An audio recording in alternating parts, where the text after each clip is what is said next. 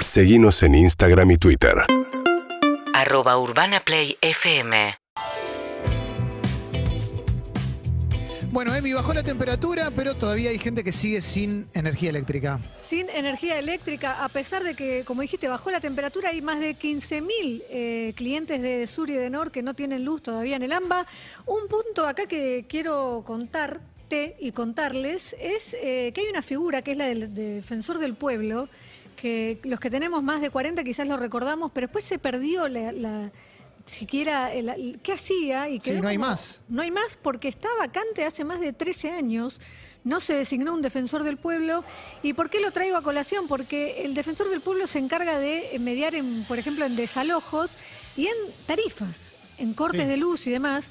Y bueno, el defensor del pueblo tiene que ser, esta es el- la particularidad, tiene que ser elegido por los dos tercios de los presentes en Cámara de Senadores y Diputados. Y esto excede cualquier color porque son 13 años que no hay defensor del pueblo, que sería quien puede terciar por el tema de tarifas en una instancia previa a que todo se judicialice. Eh, de todos modos, se puede hacer reclamo. Sí, Mm, se si- puede Si estás hacer. 36 horas de corrido. O más de cuatro cortes. Sí. Ha- Hay una, en, en, la página del ENRE está explicado punto por punto y qué documentación hay que presentar.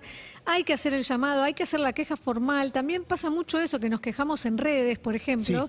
Pero es gritarle a la nube. O sea, vos necesitas tu número de reclamo para poder después eh, ir a una instancia de defensa del consumidor o eventualmente judicializarlo. La Unión Europea sacó a la Argentina de los países, de la lista de países seguros y vuelve a imponer restricciones. Exactamente. Desde eh, hoy, tanto Argentina como Canadá y eh, Australia pasaron a ser, por su, digamos, situación epidemiológica, a estar en el ojo de la tormenta, en el sentido de ya no sos tan seguro como Y antes. tiene, tiene, tiene lógica. Tiene lógica. ¿Y en qué difiere esto? Bueno, es que hasta ahora, por ejemplo, no importaba si estabas vacunado o no, y ahora eh, sí empieza a tener incidencia qué vacuna tenés, porque la que corre es la que está aprobada en el país al que vas. La Unión Europea, hasta ahora, de las que se dan en Argentina, tiene aprobada eh, la Pfizer y la AstraZeneca.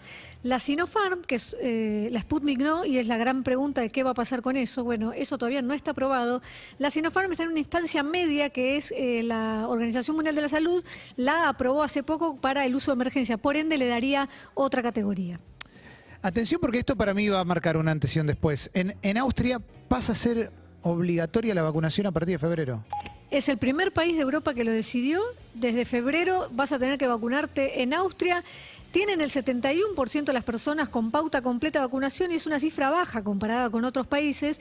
Y sobre todo en esto de eh, que tenés casi un 30% factible de, además de enfermarse y de poder enfermar gravemente, generar nuevas eh, variantes. Y Francia, te sumo una noticia ahí, eh, acaba de, el Parlamento de aprobar el pase sanitario, que está súper caliente el tema en Francia. Hay un movimiento antivacunas bastante importante ahí. Bueno, a partir de eh, febrero también sería, no van a poder acceder quienes no estén vacunados a lugares públicos como restaurantes, cafés, cines y trenes de larga distancia. Esto nos abre la puerta porque Francia también es protagonista de la noticia que vamos a hablar ahora. Es que Djokovic finalmente no pudo jugar el abierto australiano y se fue a Australia.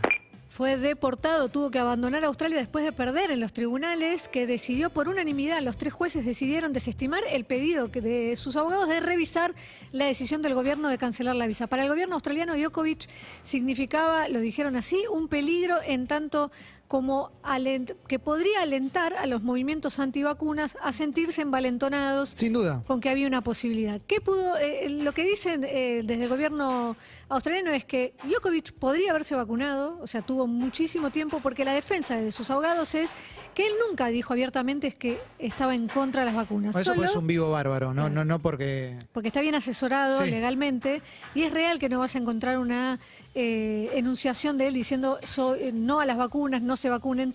Pero sí lo que le decían del otro lado, los otros eh, abogados del equipo del gobierno, era que si bien no dijo eso, nunca se vacunó, teniendo la posibilidad de hacerlo. Y que siendo positivo, como había dado positivo en diciembre, no se aisló y siguió, eh, digamos, andando como si nada, con Sí, barbijo claro. sí, pero andando y no cumpliendo aislamiento. Ya se sabe, como decías, que no va a participar del Abierto de Australia. Esto generó lo que decíamos también, que es una discusión a niveles diplomáticos. El presidente de Serbia eh, hablando de un ataque hacia su país. Y como dijiste, hablamos de Francia y el pasaporte sanitario le cabe también a Djokovic, porque para el próximo torneo, que en un abierto que se juega el Roland Garros, se juega en mayo, ya va a estar el pasaporte activo y para entrar al, Roland Garros, tanto si sos espectador o tenista, tenés que estar vacunado. Es que lo que pasó en Australia era clave para la, la- la discusión que viniera a partir de ese momento. Porque si Djokovic ganaba ese capítulo, ganaba todos los demás.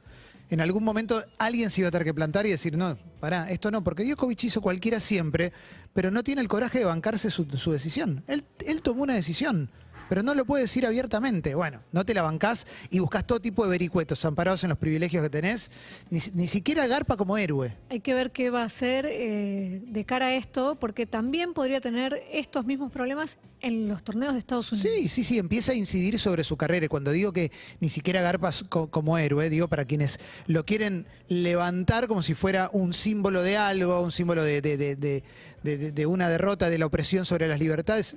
Mentira, es un tipo que ni siquiera se banca las decisiones que toma. No, y, no, va, no, no. y va por afuera de su capacidad como deportista. Sí, hay que decir que eh, se manejó bastante mal Siempre. el tema y, y- y también desde las autoridades sanitarias en el sentido de que se hizo un letargo de la situación con una, o sea, lo que se le reclama desde un lado es ¿por qué no lo deportaron en un primer momento?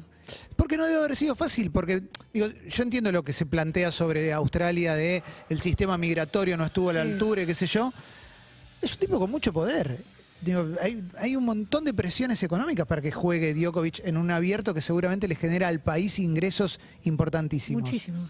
Pero bueno, a otra cosa mariposa. Y sí. Gracias, Emi. Seguinos en Instagram y Twitter.